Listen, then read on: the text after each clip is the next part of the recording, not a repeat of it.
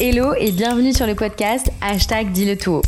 Au micro, je reçois des personnes inspirantes que je questionne sur comment elles prennent soin de leur santé mentale tout en performant dans leur domaine et quelle est leur vision long terme sur ce qu'elles font et qui elles sont. Je te souhaite une très belle écoute. Aujourd'hui, je reçois Claire Godard, ancienne candidate Miss France, mannequin, aujourd'hui coach spécialisée dans l'alimentation intuitive Claire, c'est une femme souriante qui nous partage ses good vibes, qui nous parle de lâcher le perfectionnisme, de libre arbitre et de ce fameux mindset optimiste qu'elle incarne. De son aventure Miss France à son voyage à Bali puis son retour en France, Claire nous partage comment elle fait pour prendre soin de sa santé mentale au quotidien. C'est un épisode que j'ai trouvé hyper frais à enregistrer et je vous invite dès à présent à rejoindre notre conversation. Salut Claire, merci beaucoup d'être ici. Hello Marine, ben merci à toi pour ton invitation. Ça me fait vraiment, vraiment trop plaisir d'avoir cette discussion avec toi. Ouais, moi aussi, je suis vraiment contente parce qu'en plus, comme euh, on se l'est dit nous en tout cas en off, c'est pas un sujet sur lequel euh, tu interviens forcément beaucoup au vu de ce que tu fais professionnellement. Et en plus, toi, tu as un podcast aussi que de toute façon, je vais mettre dans la dans notre description. Euh, mais pour rentrer direct dans le vif du sujet, j'ai envie de te demander aujourd'hui comment tu te sens, comment va ta santé mentale de 1 à 10 sachant que 1, pas bien du tout, et 10, c'est genre euh, génialissime, euh, au top du top.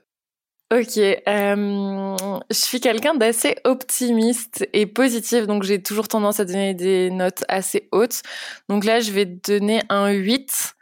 Mais il faut savoir qu'en ce moment, je vais quand même traverser des, un peu les montagnes russes. Déjà, premier jour de règles, donc tout de suite, la note baisse. mais euh, mais non, je vais bien. Je j'ai écouté plein de podcasts ce matin justement et euh, j'avais mis ça un peu de côté. Et en fait, je me rends compte que quand tu écoutes des trucs positifs, forcément, ça a un impact positif sur toi. Et là, ça fait plusieurs jours que je me pose plein de questions, que je me cherche. Ok. Donc juste d'avoir écouté un petit peu euh, bah, des histoires d'autres personnes, de voir que je suis pas la seule et qu'il y a toujours un peu la lumière au bout du tunnel, ça fait toujours du bien en fait. Cool, j'adore. T'as un, mindset de base qui est très positif. Ouais, bah je pense que ouais, j'ai ce truc où euh, mon mantra qui me tire, mais euh, dans tout ce que je fais, c'est que la vie est parfaite et que tout arrive pour une raison. Et euh, même les trucs les plus chiants, les plus durs, les périodes les plus compliquées, elles sont là pour t'apprendre quelque chose. Et je pense que à partir du moment où tu as cet état d'esprit, bah quoi qu'il t'arrive, tu le vivras de manière un petit peu plus douce, un petit peu mhm. avec un petit peu plus de bienveillance et que et que ça se passera mieux. Ouais, je suis carrément d'accord avec toi et euh, pour continuer là-dedans, j'aimerais d'abord te demander c'est quoi pour toi la santé mentale? On en entend beaucoup parler sur les réseaux sociaux, mais on ne sait pas peut-être forcément ce que c'est ou en tout cas, on peut tous avoir une définition différente et j'aimerais beaucoup savoir la tienne. Je vais l'opposer à la santé physique, où quand tu as euh, une douleur physique, c'est assez simple, tu vas aller chez le médecin, tu vas essayer de trouver une solution. Et euh, la santé physique, euh, ça vient nous empêcher souvent d'avancer. Je sais pas, tu as une douleur quelque part. Si c'est tellement douloureux, ça va t'empêcher de faire autre chose, donc tu vas être obligé de travailler dessus. Au contraire, la santé mentale, bah, c'est tout ce qui se passe dans ta tête. Et euh, je trouve qu'on peut plus facilement euh, bah, mettre ça un peu sous le tapis et euh, ne pas s'écouter. Pour moi, la santé mentale, c'est toutes les pensées qui viennent te nourrir tous les jours.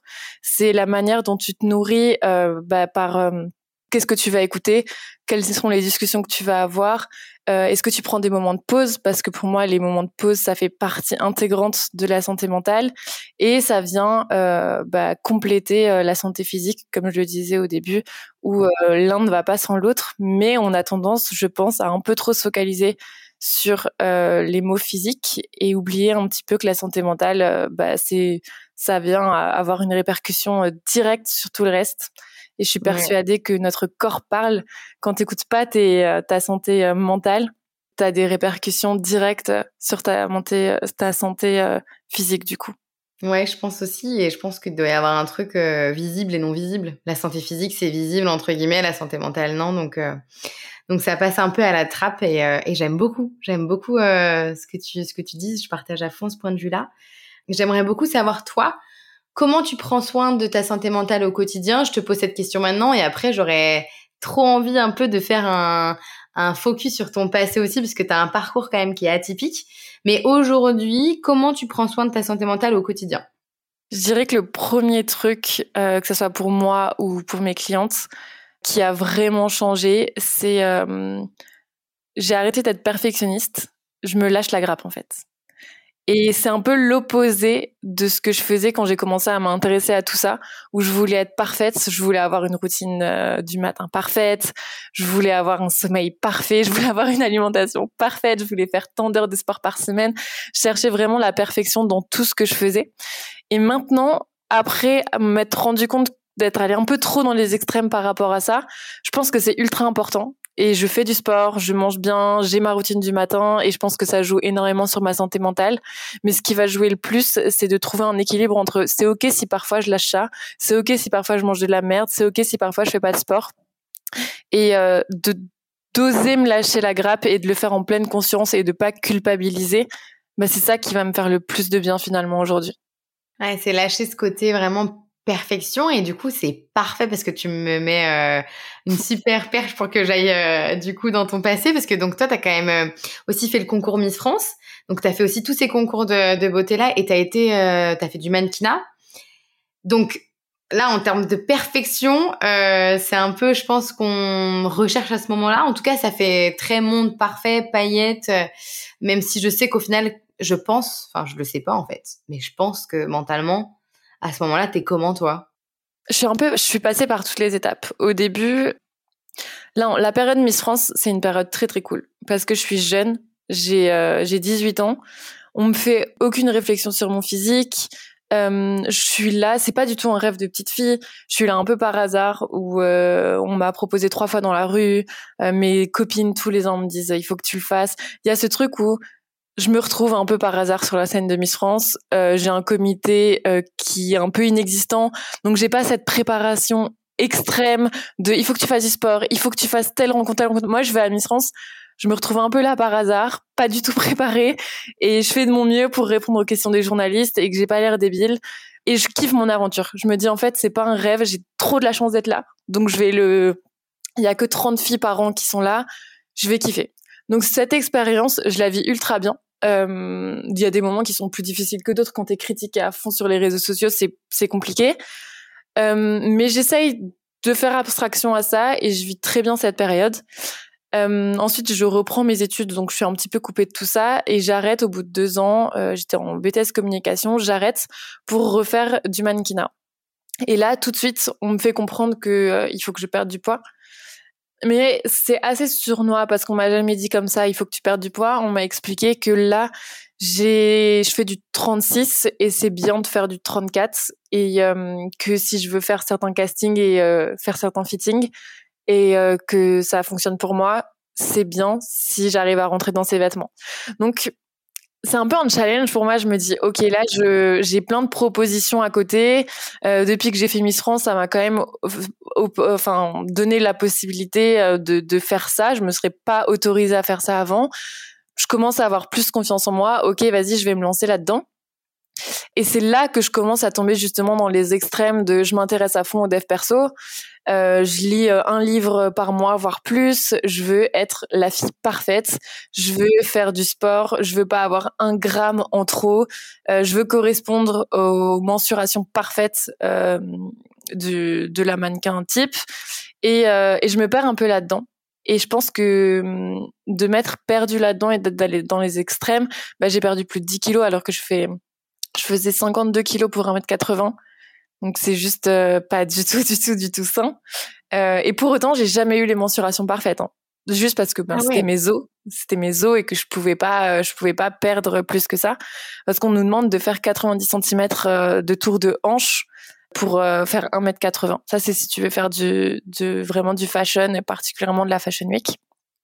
Et je l'ai fait, j'ai fait des gros défilés, ça s'est bien passé, mais j'étais dans les extrêmes et je me suis perdue. J'étais plus du tout à l'écoute de mon corps. J'étais en mode robot. Et ouais, c'est cette recherche de perfection, comme je te disais avant, qui m'a fait totalement euh, perdre les pieds et où là, je me sentais pas bien, où là, j'étais triste, je me sentais très très souvent seule.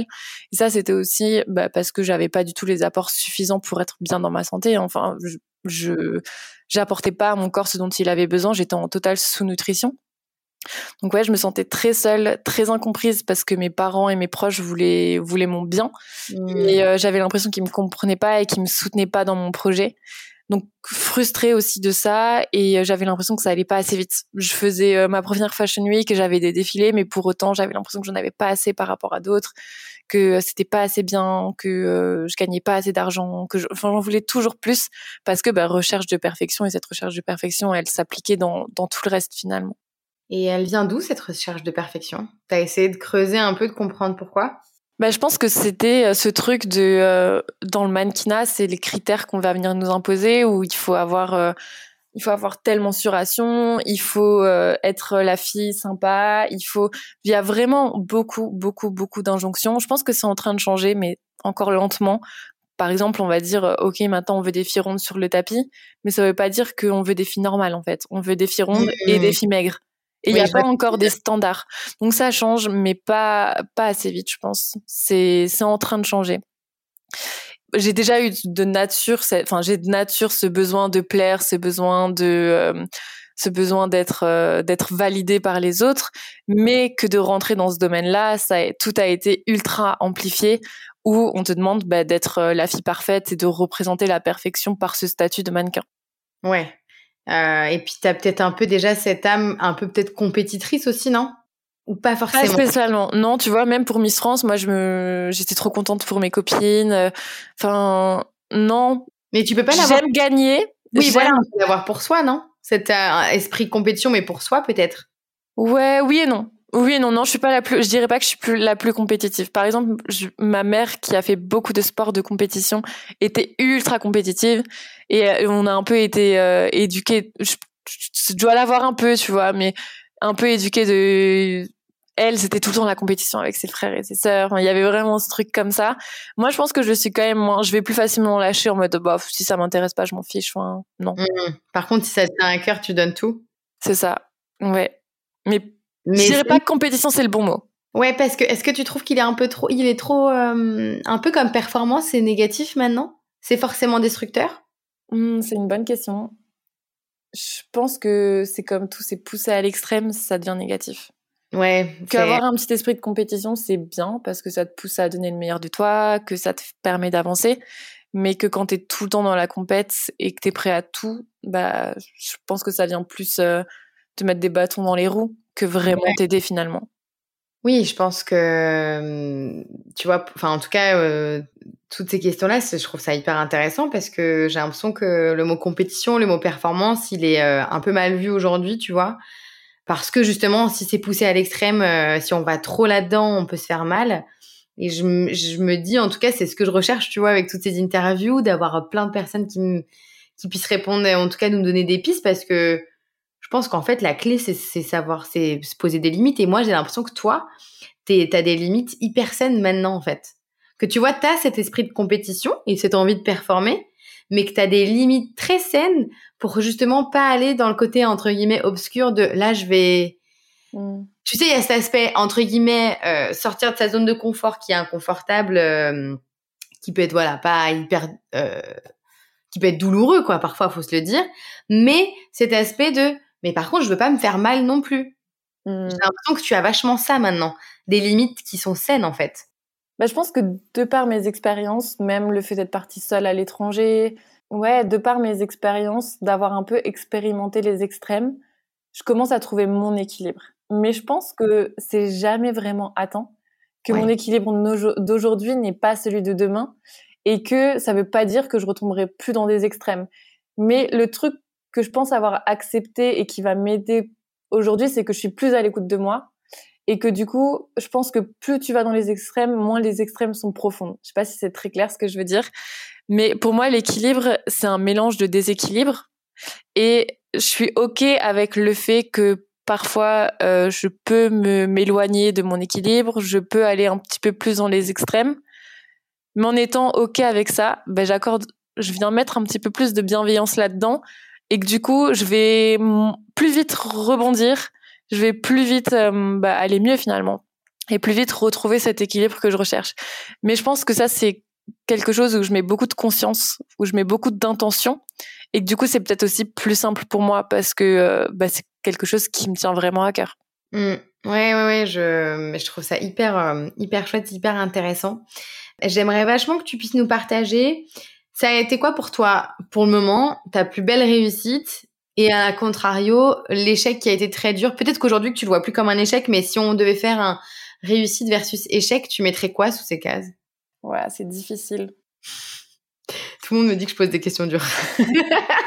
réussite, je dirais, c'est euh, c'est quand même mon aventure Miss France parce que euh, j'avais 18 ans, je mmh sortais du bac, euh, je commençais mes, mes études d'infirmière, je me connaissais pas.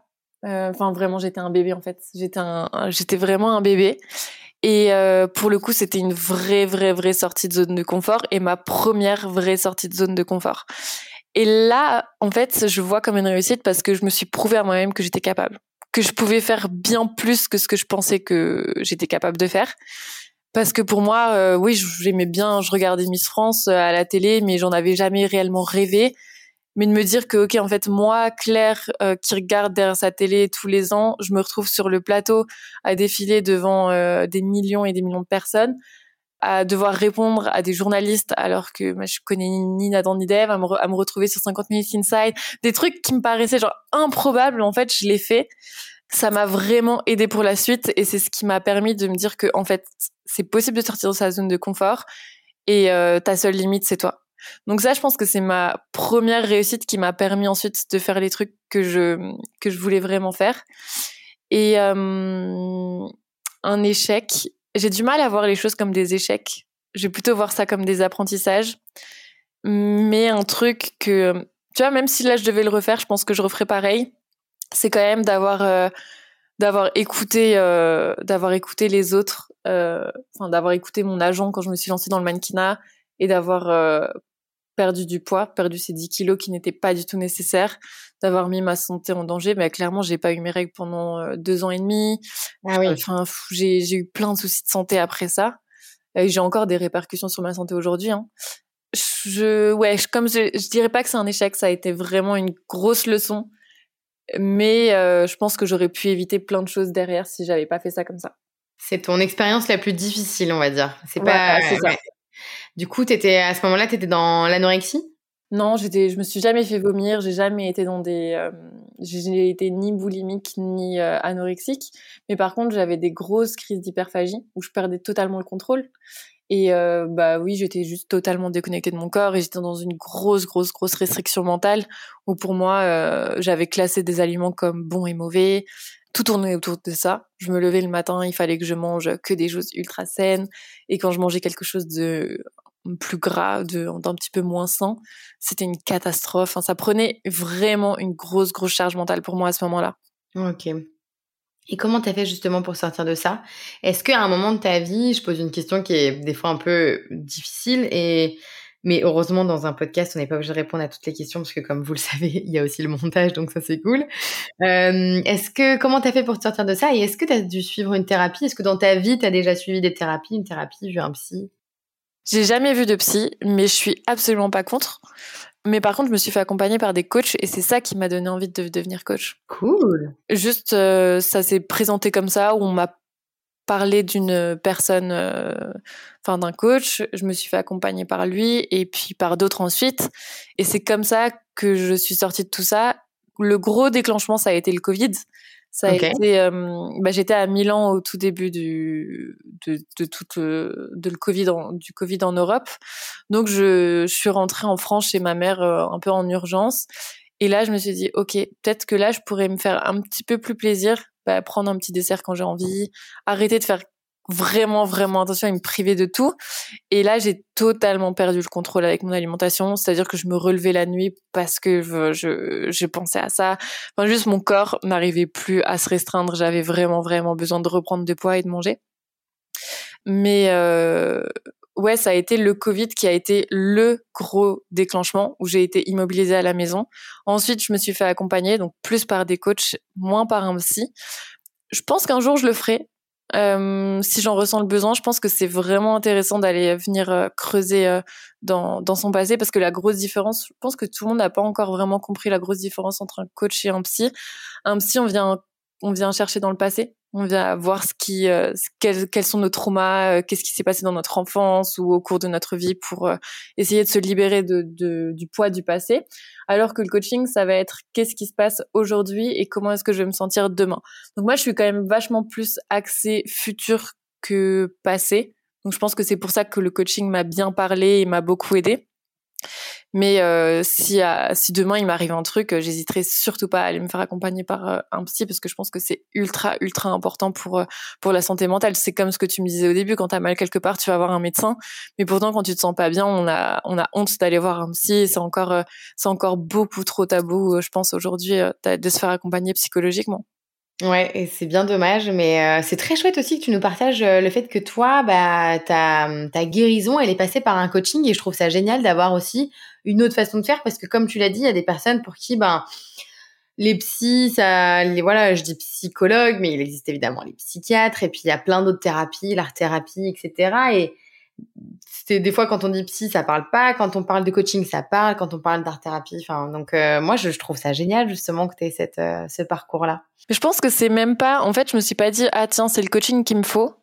C'est plus la personnalité de la personne qui m'a mhm. accompagnée. Et je pense qu'on choisit pas un thérapeute pour sa profession en tant que telle mais on choisit plus une personnalité quelqu'un où, où on se dit ok là je me sens à l'aise pour m'ouvrir à elle je vais lui faire confiance euh, je sens qu'on a des valeurs communes, je me sens comprise, et, et c'est ça qui m'a aidé en fait. C'est même pas en soi le coaching. Je pense que cette manière-là de me faire accompagner m'a tout de suite bien convenu, mais euh, mais c'est un peu du hasard en fait. Peut-être que si j'avais fait de l'hypnose avec un super hypnotiseur, ça aurait été l'hypnose, j'en sais rien. Mais ouais, en fait, je pense que c'est plus euh, le feeling et c'est ce que je trouve un peu dommage, c'est parce qu'aujourd'hui ça va pas bien, on te dit bah va voir un psy et tu peux vite être dégoûté par euh, la psychiatrie parce que tu vas voir quelqu'un où t'as pas ce feeling, où t'as pas, tu te sens pas à l'aise, tu te sens pas écouté, ça va pas comme tu le souhaites et t'es dégoûté, tu te dis ok ben en fait euh, c'est pas pour moi. Non, c'est cette personne qui n'est pas pour toi. Et ouais, je trouve que c'est dommage et qu'on nous en parle pas assez. Plus choisissez votre thérapeute plutôt que euh, choisissez une profession où vous dites ok je vais aller voir un psy. Ouais, carrément, tout à fait. Alors là, vraiment, je partage à fond faut essayer en fait. Et si t'aimes pas, tu, tu changes, euh, tu changes de personne carrément. Mm. Aujourd'hui, donc tu as une expérience de ce que je trouve génial et moi je suis très heureuse. J'ai la chance d'avoir rencontré Claire lors d'un événement et euh, et puis même déjà avant on discutait et en fait je me dis, tu vois, quand on parlait de ton histoire, je me dis le Covid c'était il y a pas si longtemps que ça. Non. Et t'as fait un chemin, mais genre euh, qui est quand même incroyable, qui est hyper inspirant pour toutes les personnes qui vont nous écouter, où tu parles. Enfin, je trouve ça hyper inspirant d'entendre ton histoire et ce que ton parcours. Et du coup, euh, enfin, aujourd'hui, tu as l'air d'être vachement plus apaisé, d'être, euh, comme tu l'as dit aussi, de lâcher cette perfection que tu aurais tendance à avoir. Aujourd'hui, vraiment, si tu avais des tips, un tips à donner que tu fais au quotidien, tu as un super mindset en plus, hyper good vibes, optimiste. Qu'est-ce que tu fais pour le garder ce, ce, mindset au quotidien? Mmh. Alors déjà, euh, c'est facile de montrer sa meilleure facette euh, dans un podcast. Donc euh, clairement, je suis pas comme ça tous les jours. Encore hier, je me disais oh, l'entrepreneuriat, c'est chiant, je suis fatiguée, j'en ai marre. Donc vraiment, il faut pas croire que parce que vous écoutez des podcasts, la vie est parfaite et rose. Non, on, on rencontre tous des hauts et des bas et ça fait partie de la vie. Ça, c'est le premier truc qui me, qui me semble important. Le deuxième truc, c'est que je pense que c'est important, c'est un peu mon message du moment, je sais pas pourquoi, c'est ma petite lubie. C'est important de remettre en question tout ce qu'on vous dit parce que en fait, c'est génial d'être inspiré par les gens qui nous entourent, mais c'est je trouve que l'alimentation c'est un super exemple pour euh, illustrer ce que j'ai envie de dire. Quand vous allez voir une diététicienne, cette diététicienne, elle croit en certains régimes. Elle croit qu'il faut manger plus de légumes, qu'il faut manger, euh, par exemple, moins de viande rouge. Bref, elle va vous, elle va vous donner plein de conseils à suivre pour manger d'une certaine manière. Peut-être que vous allez tester, ça va ultra bien vous convenir. Si vous avez envie de perdre du poids, vous allez perdre du poids. Ou au contraire, peut-être que ça va pas du tout vous convenir. Et en fait, cette diététicienne, elle va vous partager ce qui fonctionne pour elle et ce en, quoi, ce en quoi elle croit. Mais on est tous différents et il n'y a pas un corps qui réagit de la même manière à un régime. Il n'y a pas un régime magique qui fonctionne pour tout le monde. Donc, mon message, c'est vraiment de, pour se sentir bien, remettre en question tout ce qu'il nous dit et expérimenter. Parce que je peux vous dire, ok, ben moi, ce qui fonctionne vraiment pour moi, déjà, c'est d'avoir une routine du matin. Et c'est, c'est vrai, hein, pour moi, c'est super important de commencer la manière dont je vais commencer la journée.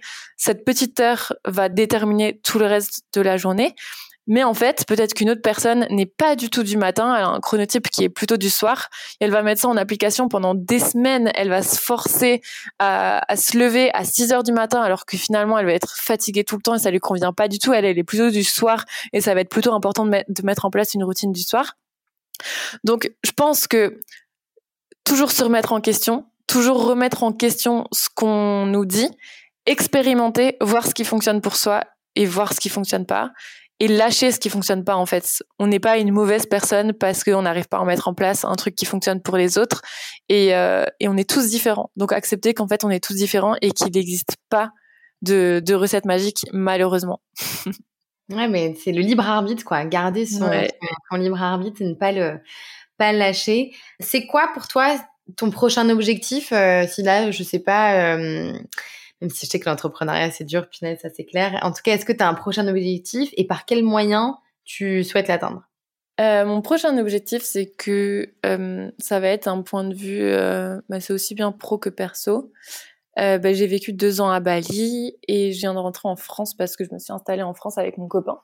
J'avais très envie d'être avec lui et euh, pour moi, euh, même si j'adorais ma vie à Bali, la priorité d'être bien dans ma vie de couple. Et euh, du coup, ça voulait dire que j'ai fait un, un, un, une, un une croix sur ma vie de, de nomade, alors que je l'aimais particulièrement. Mon prochain, ouais, gros gros objectif, ça va être de trouver mon équilibre entre ma vie en France avec mon copain et mes voyages qui sont quand même ultra importants pour moi. Donc j'ai pour objectif de partir trois quatre mois où il me rejoindra peut-être un ou deux mois euh, pendant l'hiver. Mais euh, tu vois, de d'accepter que en fait j'ai la chance de pouvoir vivre où j'ai envie et que là j'ai envie de vivre avec une certaine personne donc je me l'autorise mais que ça veut pas dire que je renonce complètement à ce projet qui me tient vraiment à cœur qui est de, de voyager mais de voyager pas juste pour des vacances de voyager pour faire euh, pour être digital nomade et vraiment m'implanter dans une euh, dans une ville ou dans une sur une île euh, et de vraiment kiffer donc ouais, ça va être ça mon gros projet, trouver mon équilibre entre ma vie en France, comme je suis quand même assez casanière, je suis cancer, euh, où j'ai besoin de ma base et ça me fait un bien fou d'avoir cette base-là et de découvrir le monde parce que c'est ultra ultra important pour moi. Donc ça va être encore plus profond que ça, ça va être euh, bah, voir en fait euh, comment est-ce que je peux respecter mes valeurs et faire mmh. des choix qui sont en accord avec ça. C'est chouette, c'est un très très bel objectif, moi je trouve. ouais, vraiment. Parce que moi, ce que je trouve qui te caractérise beaucoup, Claire, c'est que j'ai l'impression que tu as cette façon un peu de voir... Euh, je vais schématiser ça, mais en gros, je trouve que tu es une personne qui voit des standards, qui genre se dit, alors attends, euh, je vais expérimenter tout ça parce que je pense que c'est du gros bullshit de mettre tout dans des cases. Et tu as cette euh, façon de tout finalement un peu tout balayer pour vraiment les mettre à ta vision, à toi. Et c'est ça que je trouve hyper chouette avec toi, c'est que tu as cette capacité à vivre beaucoup d'expériences pour pouvoir vraiment les mettre toi avec tes valeurs, tu vois. Mmh. J'ai l'impression que tu as cette euh, envie-là de vivre beaucoup de choses pour, euh, pour expérimenter. Et du coup, ça m'amène à une question où j'aime bien avoir les visions des invités que j'ai avec moi, parce que je trouve que la vision, c'est hyper important. Je sais que tu partages aussi euh, ce point de vue. Et du coup, ben, est-ce que tu pourrais nous partager ta vision long terme, pro, perso je sais pas comment tu te vois dans, dans 10 ans, par exemple j'ai de plus en plus de mal à définir une vision. Avant, quand je me suis lancée dans l'entrepreneuriat, c'était en mode, OK, je pourrais pas avancer tant que j'ai pas une vision super claire. Mais je me suis rendu compte que d'avoir une vision super claire, ça me mettait plus la pression que ça ne m'aidait. Donc maintenant, j'ai les grandes lignes. Je sais que euh, c'est important pour moi d'avoir une liberté géographique. Je sais que c'est important d'avoir une liberté euh, d'emploi du temps c'est moi qui me fixe mes horaires, c'est moi qui euh, gère mon emploi du temps. Maintenant, tu vois, aujourd'hui, je suis entrepreneur, j'adore ce que je fais, mais je fais aussi du freelance pour d'autres coachs à côté et j'adore ça. Si demain euh, j'ai plus la casquette d'entrepreneur, mais que j'ai la liberté euh, géographique et que j'ai la liberté temporelle, je serai toujours heureuse. Donc c'est plus ça, en fait, quelles sont les valeurs que je veux avoir dans ma vision? D'un point de vue pro, ça sera ça. D'un point de vue plus perso, dans 10 ans, ben, j'espère être maman. C'est ultra important pour moi.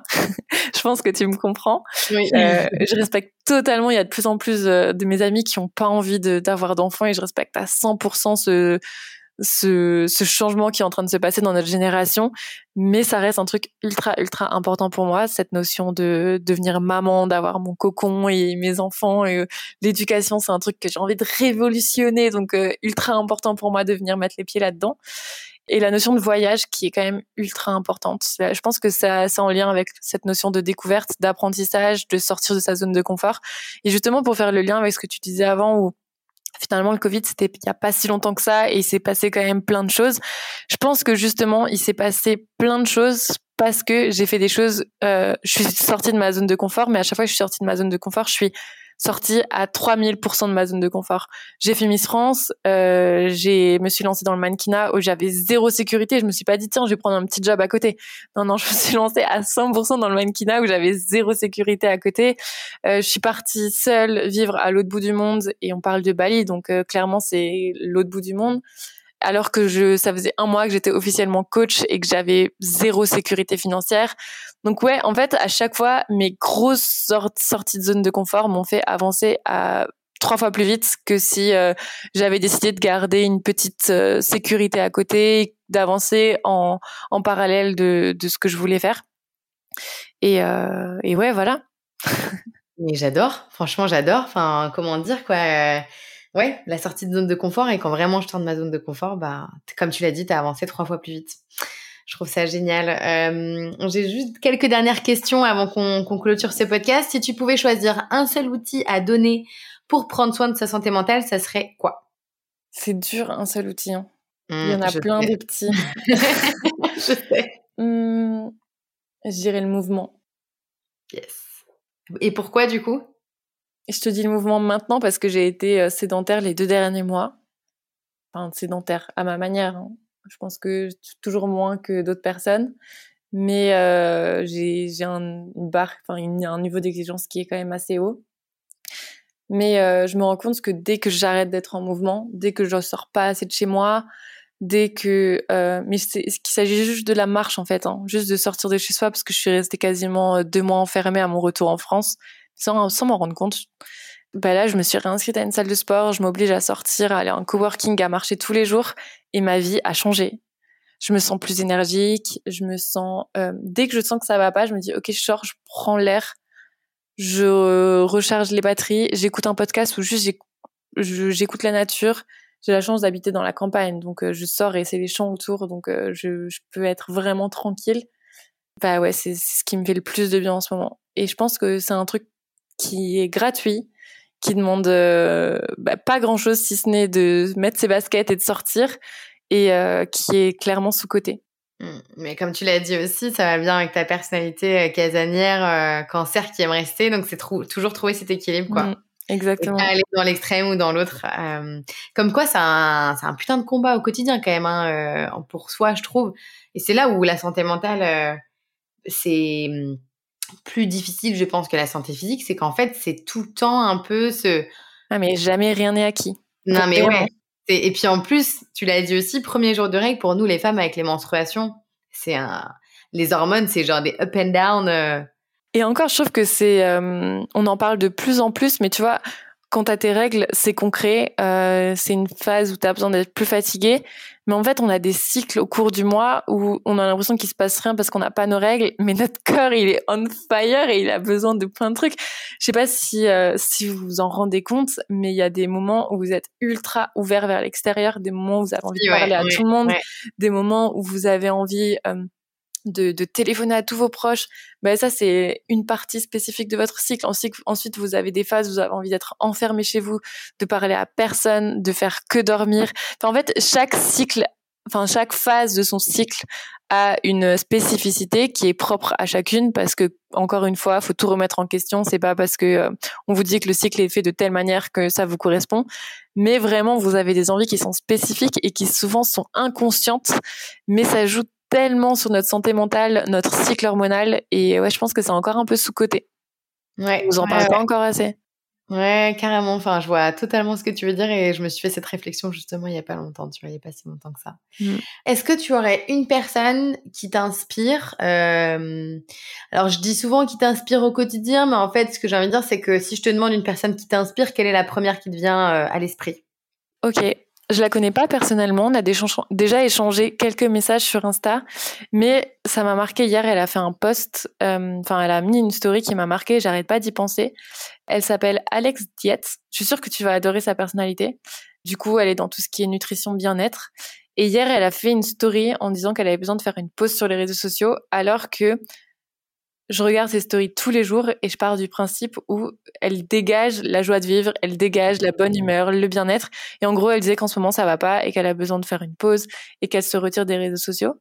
Et ouais, j'arrête pas de penser à ça depuis hier et je trouve que cette nana est super inspirante et que euh, elle dégage euh, ouais quelque chose de d'attirant. Et j'adorerais euh, j'adorerais que tu l'interviewes et que tu en saches un peu plus sur elle. Bah écoute, tu vois, as, euh, tu as répondu à ma dernière question où je te demande euh, qui tu aimerais au micro, donc très bien, je l'ai noté, tu vois. Et c'est fou, hein, comme on le disait, hein, et tu l'as dit d'ailleurs, même, c'est pas parce que vous écoutez un épisode de podcast où ça va que ça représente euh, l'entière vie ou personnalité de la personne qu'on entend. Et comme tu as dit, tu vois, Alex Diet, moi je la connais pas, donc je vais la découvrir et, et merci. Et je vais, je vais carrément lui demander de venir sur, au micro. Comme quoi on peut être la joie de vivre et en fait derrière bah ça va pas forcément quoi. Mmh. Ça, je l'ai compris euh, en participant à Miss France et j'ai vu à quel point la télé c'était du fake et en fait ça s'applique dans tout. Quand tu vois à la télé euh, les Miss euh, part faire une, une randonnée, c'est absolument pas ça. On a fait des allers-retours sur 100 mètres, on s'est fait filmer pendant deux heures et on est rentré, on est rentré à l'hôtel. Donc quand j'ai vu ça et j'ai vu vraiment l'envers du décor de ce qu'on nous montre à la télé, je me suis dit mais en fait c'est la même chose partout. On te montre ce que on a envie de te montrer et ouais, ça, je trouve que c'est un excellent exemple. N'écoutez jamais ce qu'on vous dit parce que vous savez pas ce qui se passe une fois que le micro est, euh, est éteint ou que la caméra est fermée. Inspirez-vous de ce qui vous fait du bien et le reste, euh, ben, on lâche, on se lâche la grappe, quoi. Trop bien. Franchement, merci beaucoup, Claire. Je trouve que le mot de la fin, il est parfait. on se lâche la grappe. Euh, merci d'être venue. Je mettrai évidemment toutes les informations de où on peut te retrouver, euh, de tes programmes, de tes coachings, de ton podcast, dans la description. Et, euh, et je, je, vous recommande de fou d'aller voir ce qu'elle fait, parce que euh, d'ailleurs ton programme du moment. Alors, au moment où le podcast va sortir, le programme fraîche, il sera sorti déjà depuis un moment parce qu'il est sorti euh, là quand on l'enregistre, donc vous savez que c'est pas en direct, mais j'aime trop le nom de ce podcast et je trouve qu'il va trop de ce de ce programme, programme pardon, et je trouve qu'en fait ça va trop bien avec Claire parce que ouais, elle est trop fraîche, c'est cool de te, de te voir tous les matins de voir sur Insta. Donc merci beaucoup d'avoir répondu à toutes ces questions et d'avoir donné énormément de tips euh, qui va beaucoup inspirer, j'en suis certaine. Ben, merci à toi de nous donner la parole. Merci à toi pour tout le contenu que tu partages au quotidien sur les réseaux sociaux, à cette petite boule d'énergie que tu es et euh, ben, continue ce que tu fais parce que c'est vraiment très très inspirant. Merci beaucoup, merci Claire, à bientôt. À bientôt. Et nous, on se retrouve la semaine prochaine pour un nouvel épisode. Ciao, ciao. Si cet épisode t'a plu, partage-le, abonne-toi et rejoins-moi sur Instagram. Quoi qu'il arrive, on se donne rendez-vous très bientôt pour un nouvel épisode.